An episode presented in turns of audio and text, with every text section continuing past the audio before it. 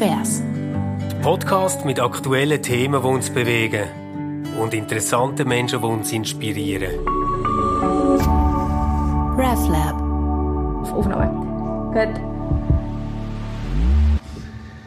Jo, heute zusammen ähm, zu einer neuen Episode von Converse mit der Sibyl Vorr und mir. Ich bin der Stefan Jütte.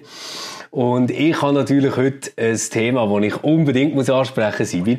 Wir haben vor etwa einem Monat ist das gewesen, also ich glaube auch schon so Lockdown-Zeiten, ähm, habe ich dich ein bisschen damit aufgezogen, äh, als ich dich gefragt habe, ob du schon mal ein Bref-Cover hast. Und jetzt, als ich endlich bei dazu kam, das Brief anzuschauen, sehe ich, ah, Sibyl hat nicht nur ein Briefcover, sondern sie ist eine von denen, die sollten sie kennen. Ähm, wirst du dort äh, beschrieben mit äh, vielen anderen tollen Frauen aus Theologie und Kirche. Genau. Also ganz herzliche Gratulation. Ich finde, du hast es mega verdient. Ja, ja, das ist sehr, sehr charming. Also zuerst mal äh, zum sagen, ich habe nicht, nicht nur ein Briefcover. Ich bin nicht auf dem Briefcover, zu Recht auch nicht, sondern eine andere sehr interessante Figur, die momentan auf eine Ja. sehr interessante Art und Weise von sich zu reden gibt, äh, ist auf dem Cover. Und ähm, ich habe einfach die Ehre gehabt, muss ich wirklich so sagen, mit ganz vielen anderen tollen Frauen in Theologie und Kirche dürfen dort äh, drinnen sein und porträtiert werden. Das hat mich sehr gefreut. Aber Stefan, du bist immer noch der von uns beiden, wo nur du bist auf dem Briefcover gewesen. Und äh, das soll auch, soll auch so bleiben. Genau. Ähm, ich habe es nicht ins SRF geschafft. Ich bin bei keiner Radiosendung je vorgekommen. Du bist ganz ein Armer. Du bist nie ganz ein Armer. Irgendwo. Aber, Darum tust du- aber darum- ich habe das eine Cover, das du noch nicht hast gehabt. Darum tust du deine, deine, dein, dein mediale Sendungsbewusstsein tust du ja wunderbar beim RefLab ausleben. Und da, Genau. da sind wir wirklich auch Genau. froh drum. Also, das meine ich, Aber meine ich eben, sehr apropos positiv. mediales Sendungsbewusstsein, ich meine, man kann bei gewissen Leuten sicher fragen, ob sie zu viel haben davon. Aber du hast das jetzt gerade angesprochen, auf, der, äh, auf dem Cover vom, vom Brief ist ja Sabine Brändlin drauf. Ähm, wie muss man jetzt eigentlich sagen? Ehemaliges Ratsmitglied von der EKS, gell? Sie Ja, ist das ehemalige zurückgetreten. Ratsmitglied, genau, sie ist zurückgetreten. Genau. Die Umstände, warum Und- sie zurückgetreten sind, geben einiges zu reden, weil sie sind nicht Ja. klar.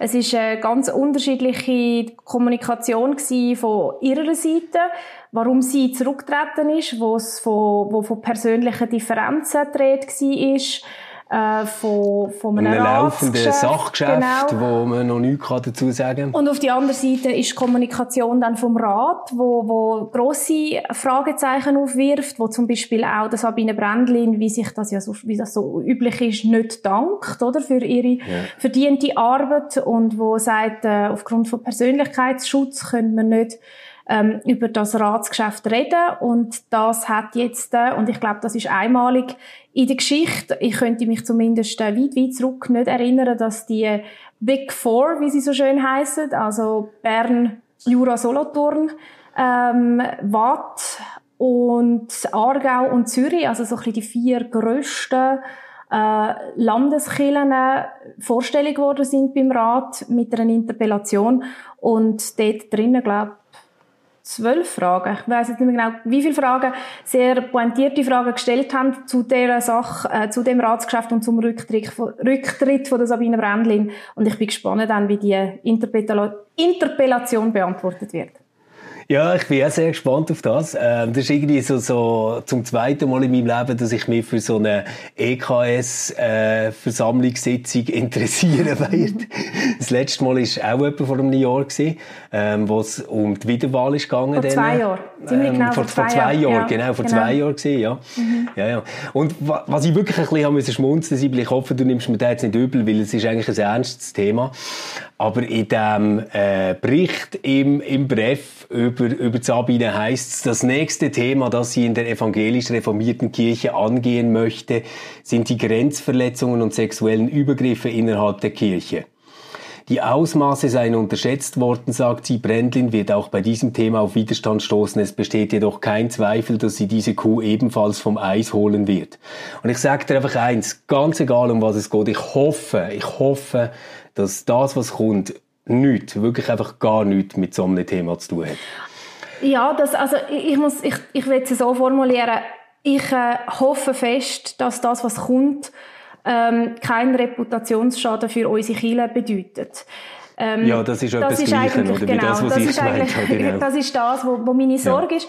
Ich finde, wir sind jetzt wirklich einmal gut in den Medien gewesen, um jetzt das so ganz salopp zu sagen. Wir haben, wir haben viel mhm. gute Berichte über, über unsere kirchliche Arbeit gemacht, in der letzten Zeit, über das, über das kirchliche Engagement.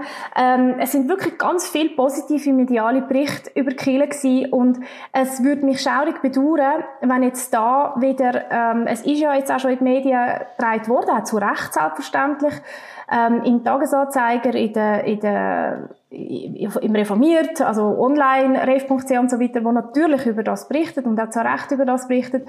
Und äh, falls es sollte um so etwas gehen wie, wie Grenzüberschreitungen oder so und falls die ähm, sogar mit der Figur vom Präsidenten zusammenhängen, ähm, befürchte ich einfach einen riesengroßen Reputationsschaden also gut, das, das, das wäre das wär wirklich so der GAU, oder? Ich, ich, hoffe, ich hoffe wirklich so, dass wenn irgendetwas ist, dass, dass man sich einfach nicht einig ist, wie man das von da geht, oder irgendetwas. Irgend so etwas, ähm, genau. Das ist, ja. Einfach, das ist, einfach bitte, bitte jetzt kein Seich, oder? Weil jetzt haben wir wirklich, du, du sagst jetzt so die letzte Zeit, Corona-Zeit, haben wir recht tolle Presse gehabt. Habe ich wirklich nicht erwartet.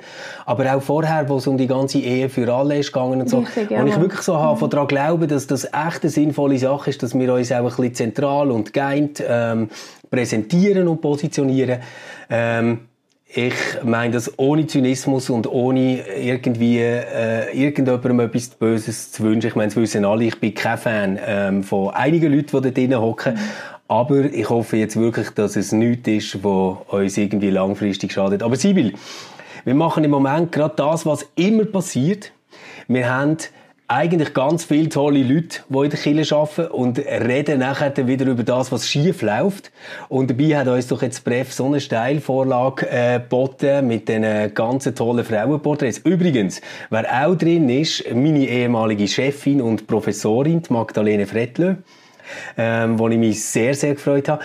Und ich habe gedacht, komm, wir nehmen doch jetzt das zum Anlass, dass wir einfach das ganze offizielle Gedöns und Gehabe einen Moment lang wegdrücken für unseren Podcast und über die Leute reden, die die und mich äh, jeweils inspiriert haben, die uns irgendwie etwas mitgegeben haben im Leben, wo man kann sagen, wow, ähm, wenn ich an mein Glauben denke, dann ist die Person wichtig gewesen oder so. Ja, ich glaube, das Naheliegendste ist, oder etwas vom Ersten sowieso natürlich, wo einen prägt hat, gerade auch im Bereich von, von, vom Glauben, sind die Eltern.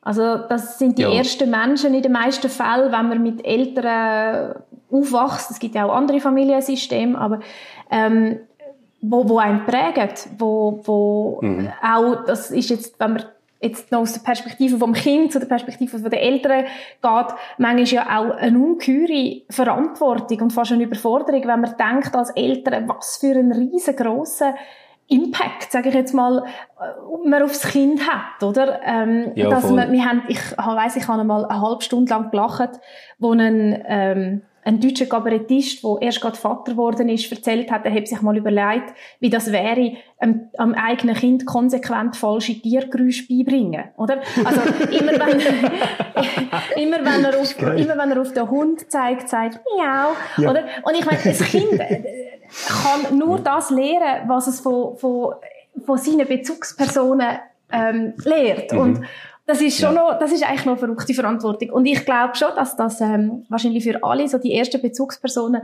wo man hat, eben sagen, dass Eltern, Großeltern oder ähm, andere Menschen einem ungeheuer prägen. Und das ist, das ist sicher auch bei mir so gewesen. Also, wenn ich mich zurückerinnere, es gibt einen Satz von meiner Mutter, der klingt mir seit je in den Ohren und sie hat mir immer gesagt, äh, tue recht und scheue niemand.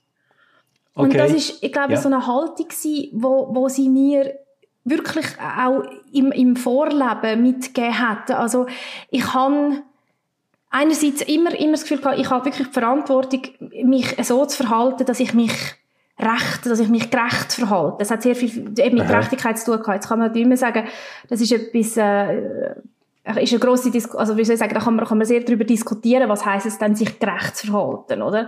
Ja, Aber ich weiss ja, dass ja. das für mich wichtig war. Und das andere, und das ist sicher auch nicht immer, nicht, nicht immer angenehm gewesen, zum Beispiel in der Schule auch, also ich bin, glaube nicht immer nur eine angenehme Schülerin gewesen.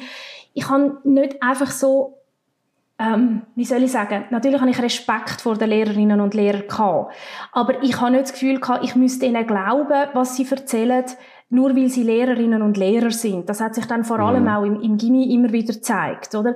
Also ich ja. habe dort wie so ein bisschen keine Scheu gehabt, sogenannte Autoritäten auch zu hinterfragen. Das ist sicher etwas, ja. wo, wo mich ja. tief prägt hat, wo meine Eltern ähm, mir, mir sehr stark mitgegeben haben.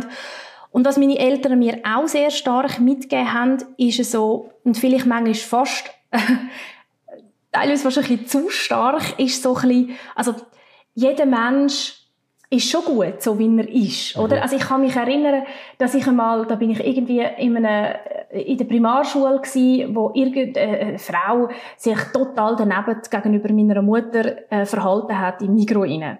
Und ich habe dann zu mhm. meiner Mutter gesagt, gell Mami, das war eine ganz dumme Frau gewesen.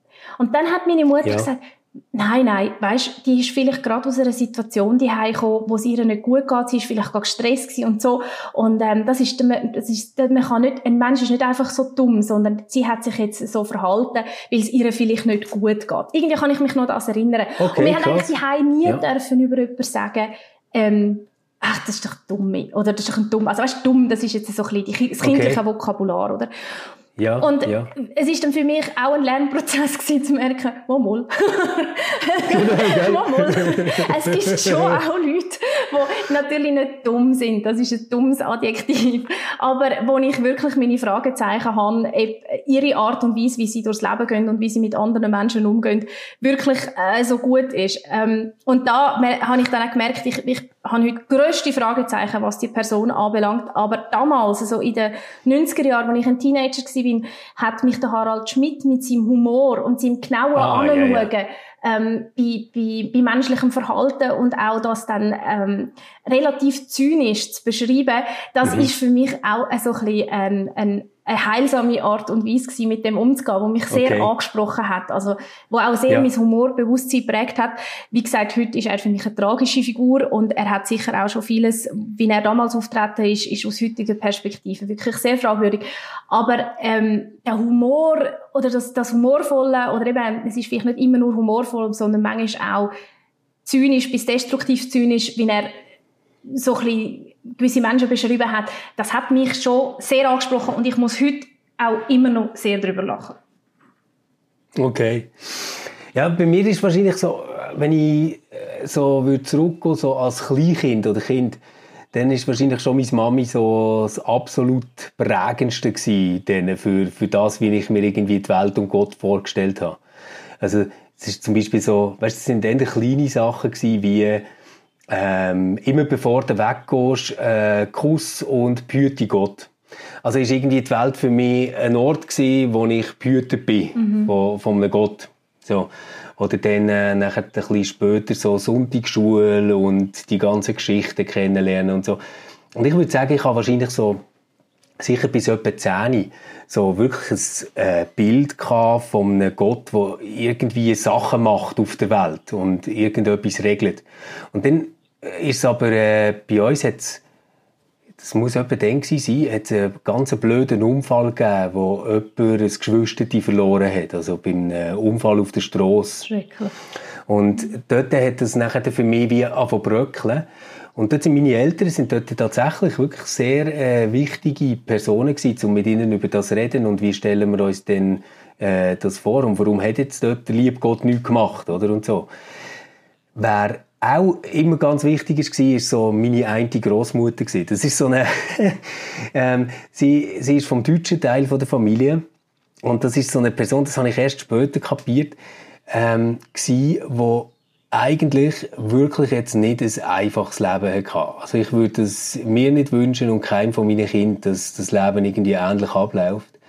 Und wenn sie aber hast gehört über ihr Leben erzählen, dann ist alles irgendwie so, wie soll ich sagen, sie ist mit allem versöhnt gewesen. Ja, das ist halt denen so gelaufen, aber das ist noch ganz gut gewesen, weil aus dem hat sich dann das und das ergeben und so. Und wenn man das jetzt einfach so würde auf Facts reduzieren, oder? Irgendwie als uneheliches Kind aufgewachsen im Nazi-Deutschland, die Mutter stirbt ganz früh oder wird tötet, das ist überhaupt nicht klar, wie das dann gelaufen ist und verdingt sich nachher eigentlich auf Bauernhöfe und schlägt sich allein durch als, als Jugendliche und so. Und das Ganze wird immer, es, es bleibt einfach alles mega schwierig. Verliert ihren Mann früh und ähm, heiratet nachher in die Schweiz in einer Situation, die auch nicht nur einfach ist, etc.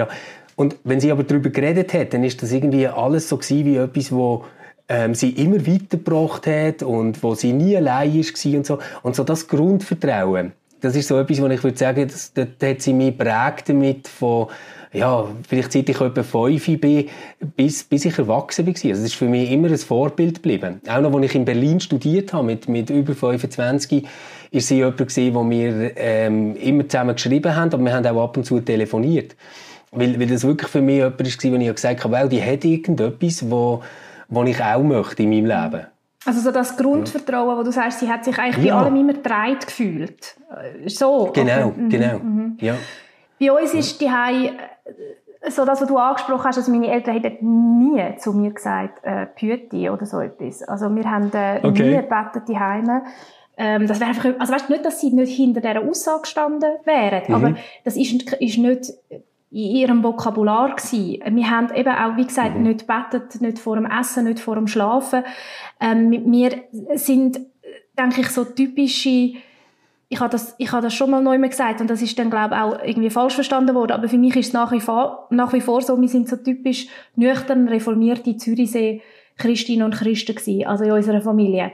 Ja. Ähm, wo man zwar äh, an der höheren viertigen Kille geht, wo man wo die Kinder, wenn sie das wollen, also bei meinen Eltern ist das immer gewesen, wenn, sie, wenn wir das wollen, die Sonntagsschule damals noch, damals noch, wo ich null Erinnerungen daran habe, null, also das ist bei mir wie ausblendet, außer dass ich ein Badbuch okay. nachher bekomme. Und nachher in, in, in Konfunterricht gegangen sind und uns konfirmieren lassen haben. Und dort habe ich dann eine ganz äh, eine wichtige Figur, äh, oder bin ich mit einer wichtigen Figur in meinem Leben in Kontakt gekommen, nämlich mit dem, mit dem Pfarrer, wo, wo wir Religionsunterricht hatten. Und okay. der Pfarrer hat mich fasziniert, der hat mich in seiner Art und Weise fasziniert, wie er uns Raum gegeben hat, all die Fragen zu stellen, wo wir haben wollen stellen. Er hat äh, den Religionsunterricht so gestaltet, dass er eigentlich uns einfach wie ein Thema zugespielt hat, wo er das Gefühl gehabt und hat auch mhm. ein gutes Gespür dafür gehabt, was gerade so ein bisschen uns könnte beschäftigen. Und dann hat er uns diskutieren und wir sind ja. auch, auch damals eine Klasse, die sehr gerne diskutiert hat und sehr engagiert war. Und so der Raum, der sich dort aufgetan hat, bei ihm, also durch ihn eigentlich, dass man so die, die grossen Fragen des Lebens, oder? Und manchmal sind es vielleicht auch ganz kleine gewesen, aber einfach, dass man so Raum ja. bekommt zum Diskutieren und zwar wertefrei diskutieren, ohne dass nachher gesagt wird, das ist jetzt richtig und das ist falsch. Das hat mich fasziniert. Mhm. Und ich bin dann so ein bisschen wie an ihm und dem Pfarrer sein dran geblieben und habe mich dann auch im Gimino mit dem Berufsbild befasst vom, vom Pfarrer und eigentlich durch ihn gemerkt, das wäre ein Beruf, wo ich, wo ich, äh, wo ich mir könnte für mich vorstellen obwohl ich vorher ja eben nicht durch irgendwie mein Elternhaus in eine Richtung geprägt bin, wo man jetzt hätte können denken, da, die wird sicher mal Pfarrerin. Also ich glaube, meine Eltern sind okay. tatsächlich aus allen Wolken gefallen, wo ich das nachher, wo ich dann ihnen das mal gesagt habe, irgendwann, glaube kurz, okay. kurz vor der Matur. Aber weißt, so sage ich jetzt mal, das, was ich würde sagen, ist, ist Evangelium. Das, was ich ähm, als die christliche Botschaft, wenn man so will, versteht, verstehen das haben mir meine Eltern absolut mitgegeben, in, in, in dem, wie sie ja. uns den Umgang gelehrt haben mit anderen Menschen, mit, aber auch mit den, unseren Mitgeschöpfen, oder? Also mit den Tieren, mit der, mit der Natur. Ähm, im, Im konkreten Vorleben von dem haben sie uns ganz viel mitgegeben. Sie hätten aber das kaum je gelabelt mit christlich. Und würden das ja, auch das heute noch nicht machen.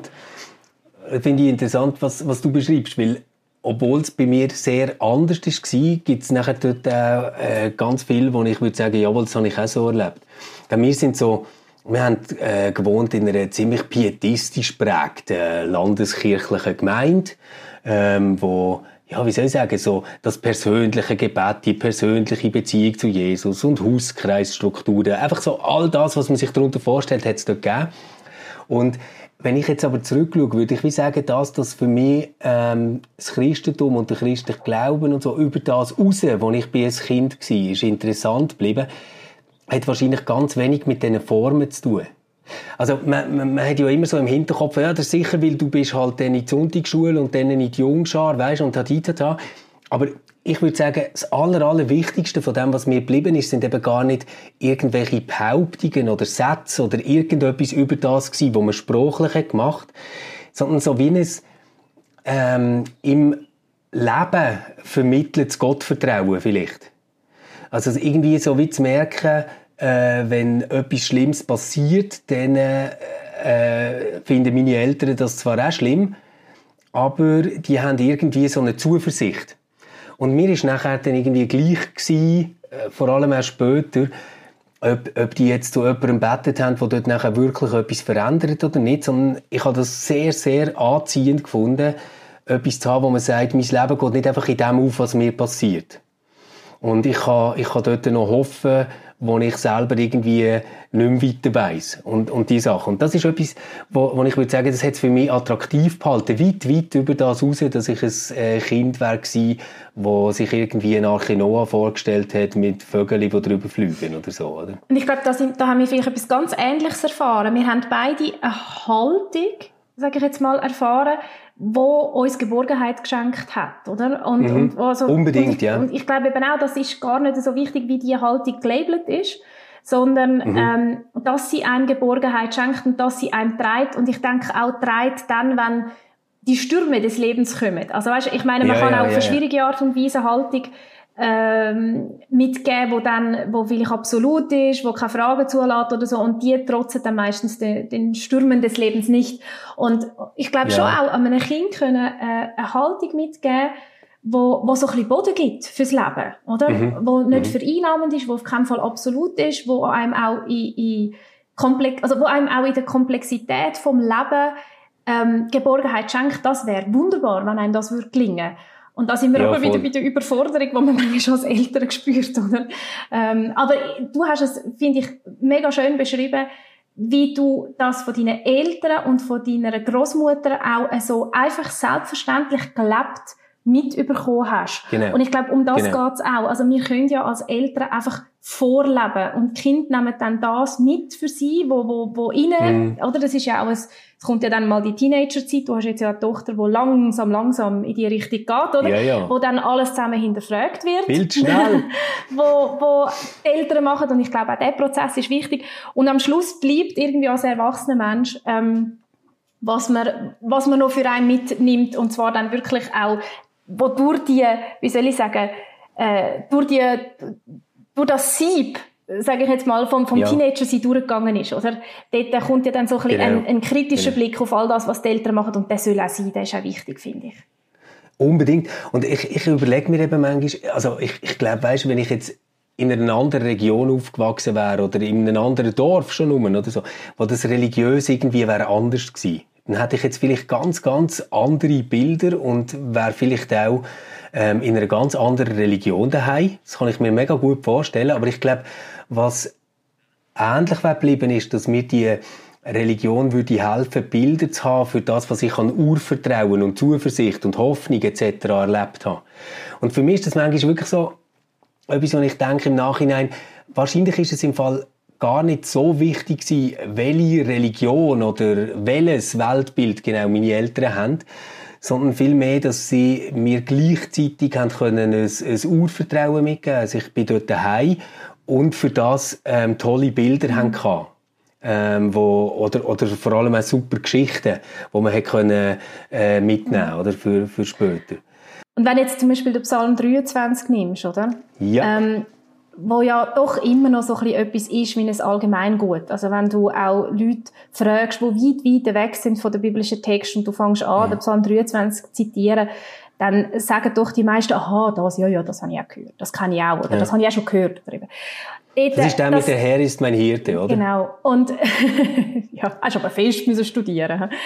ähm, und das ist ja auch etwas, wenn ich jetzt an einer Beerdigung Psalm 23 zitiere, ähm, dann nützt es diesen Leuten gar nichts, wenn ich ihnen sage, in welcher Zeit er geschrieben worden ist, jetzt der aus unterschiedlichen Teilen zusammengefügt worden ist oder in einem Bus geschrieben worden ist, was die vermutete Verfasserschaft ist oder so, sondern dann wirkt der Psalm 23 einfach durch seine Worte, genau. die ihn eben ausmachen, oder? Und der mhm. Psalm mhm. 23 tröstet. Der Psalm 23 tröstet ganz, ganz viele Leute. Und ja. die die Wirkkraft, wo die, die biblischen Texte haben, die zu, immer wieder auch zur Sprache zu bringen, das glaube ich, das ist auch zum Beispiel als, als Pfarrerin, als Pfarrer unsere, unsere Aufgabe, ohne das natürlich dann wissenschaftlich zu reden, aber auch ohne zu vergessen, dass wir, dass wir Wissenschaftlerinnen sind. Also das finde ich schon auch noch wichtig. Einfach, ja, ja, klar. Oder, oder es also braucht ich, wie beides. Ja. Und mhm. nochmal zum Psalm 23 zurückzukommen. Es ist schon auch wichtig zu reflektieren, in welcher Übersetzung tue ich jetzt den Psalm 23 vorlesen oder mhm. tue ich ihn sogar in der Mundartübersetzung von Peter Roth vorlesen, oder?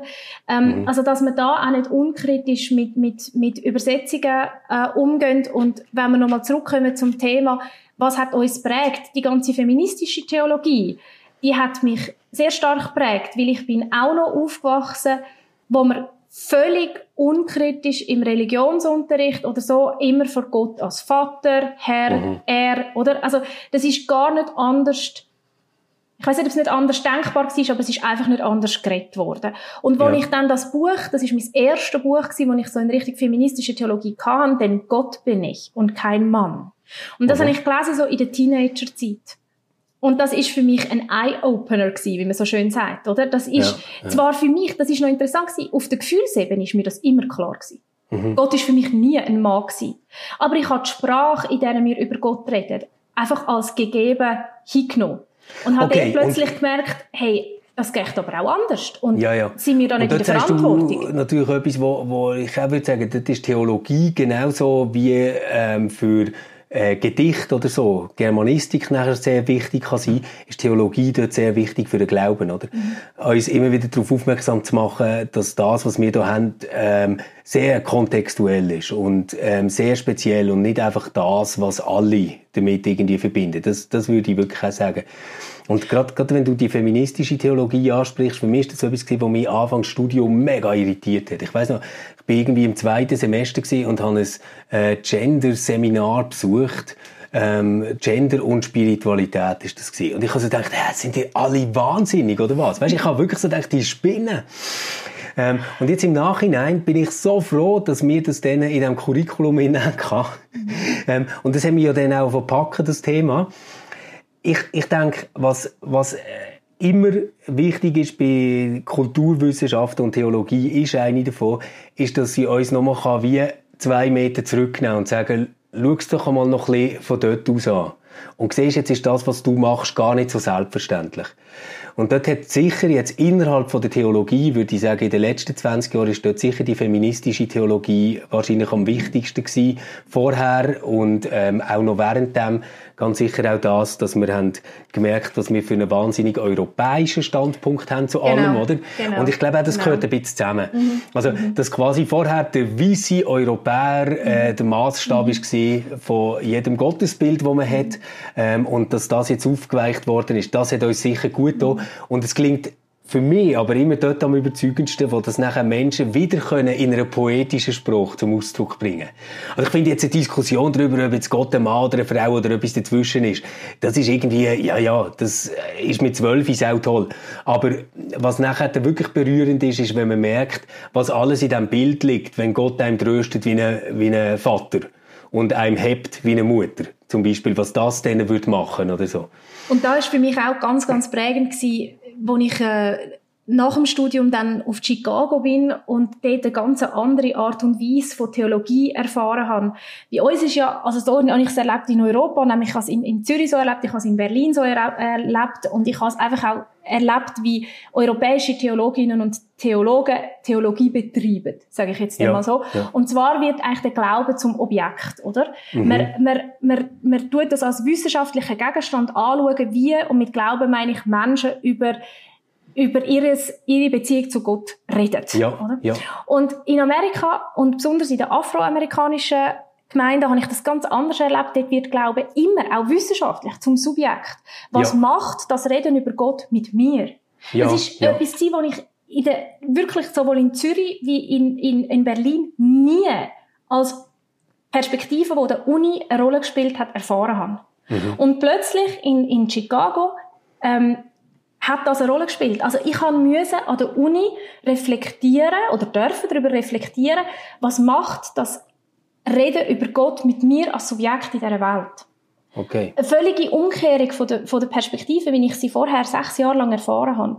Und das ist für mich auch ungeheuer prägend gewesen. Und mm. auch eine grosse Herausforderung, weil ich die, äh, den Perspektivenwechsel, ähm, ich habe den nicht gekannt. Und der hat mich in einer Art und Weise gefordert und auch in Verantwortung genommen, wo, ähm, wo ich auf keinen Fall will, will missen und wo ich eben auch denke, ist, ist eine Perspektive, die beim Glauben immer eine Rolle spielt und beim Reden über den Glauben. Dass ich das immer auch zu mir und am besten noch zu meinem konkreten Leben in Beziehung setze und sage, okay, und was bedeutet das jetzt für mich, ganz konkret? Mhm. Und insbesondere dann natürlich im Pfarramt ist das eine Perspektive, die ganz entscheidend muss zum, zum das, Tragen kommen. Sonst, sonst ja, ja, äh, genau. ist man keine Pfarrerin in dem Sinn, sondern einfach, äh, oder, oder predigt nicht, sagen wir es mal so, man ist schon Pfarrerin, man predigt nicht, sondern hält theologische Vorträge. Gut. Hey, Sivil, ich äh, unterschreibe alles von dem, was du gesagt hast. Ich muss einfach ein bisschen schauen, dass wir unsere Versprechen halten. Und wir haben nicht nur versprochen, wir kommen doppelt so häufig, sondern wir haben auch gesagt, halb so lang. und darum müssen wir langsam auf Zielgerade einbiegen. Und es gibt ja zu dem, was wir jetzt geredet haben, so viele tolle Beispiele, die eben unter anderem ähm, in dem äh, Bref versammelt sind. Äh, die Nummer 6 ist das vom 17. April. Ähm, die sollten Sie kennen und da geht es jetzt mal vor allem um Frauen aus Theologie und Kirche und das ist ganz sicher wichtig, weil wir äh, über ganz viele andere schon ganz viel ähm, sonst gehört haben. Wer die Ausgabe gern bei sich daheim hat und möchte reinschmökern, kann die ganz einfach bei uns in den Show Notes äh, bestellen. Wir haben dort einen Link drin. Die bekommen das gratis heimgeschickt, gehen kein Abo ein und bekommen auch keine bösen Impfungen, die euch irgendwelche Leute heimlich mit dem machen. Ähm, also das könnt ihr euch einfach heimstellen und euch von dem inspirieren Nicht nur im Bref hat es tolle Frauenfiguren, wo es sich tatsächlich lohnt, ähm, sich mit denen ein bisschen genauer zu befassen und was sie alles machen wir alle haben, und das hat uns das Gespräch gezeigt, Personen in unserem Leben, wo, wo uns prägen und uns würde es natürlich interessieren, was sind die Menschen, die euch prägt haben. Vielleicht habt ihr ja auch einen Tipp für eine Schriftstellerin, wo ihr sagt, das hat euch prägt, oder für einen für einen Kabarettist, wo ihr sagt, ähm, den sollten wir unbedingt einmal hören. Also schickt uns doch an contact.reflab.ch oder auf Instagram oder auf Facebook eure Vorschläge für Menschen, mit denen es sich lohnt, sich ein bisschen genauer zu befassen. Sehr gern. Also ich fange gerade an. Bei mir wäre das und sie ist auch im Bref-Magazin drin, eben die Magdalene Frettle und gelehrt hat sie mir, ähm, dass echte Grosszügigkeit wirklich keinen Dank braucht. Und ich konnte das fast nicht fassen, dass es wirklich jemanden gibt, der nicht möchte, dass man Danke sagt. Und für mich ist es äh, die Kabarettistin Hannah Gatsby, wo ein Netflix-Special gemacht hat, Nanette, und für mich äh, eine innere Erschütterung war, wie sich selten in meinem Leben erlebt habe. Und ich will gar nicht näher etwas über ihr Programm sagen. Ich will es einfach jedem ans Herz, leben, äh, Herz legen, das zu schauen, jeder und jedem. Und ähm, ich kann es wirklich nicht mit weniger Pathos empfehlen, als weil es ist so war, nachdem ich das Netflix-Programm fertig geschaut habe, habe ich gewusst, wie meine Tochter heißt. Wow. Okay, das ist ein super Schluss. Hey, euch allen eine gute Zeit. Bitte, bitte äh, schickt uns eure äh, grossen Eye-Opener und Influencerinnen, wenn es um Glauben und Leben geht und vielleicht in einem kurzen Sätzchen, was ihr darüber gelernt habt durch sie. Ähm, wir wünschen euch gute zwei Wochen. Bis dann wieder. Ciao zusammen. RefLab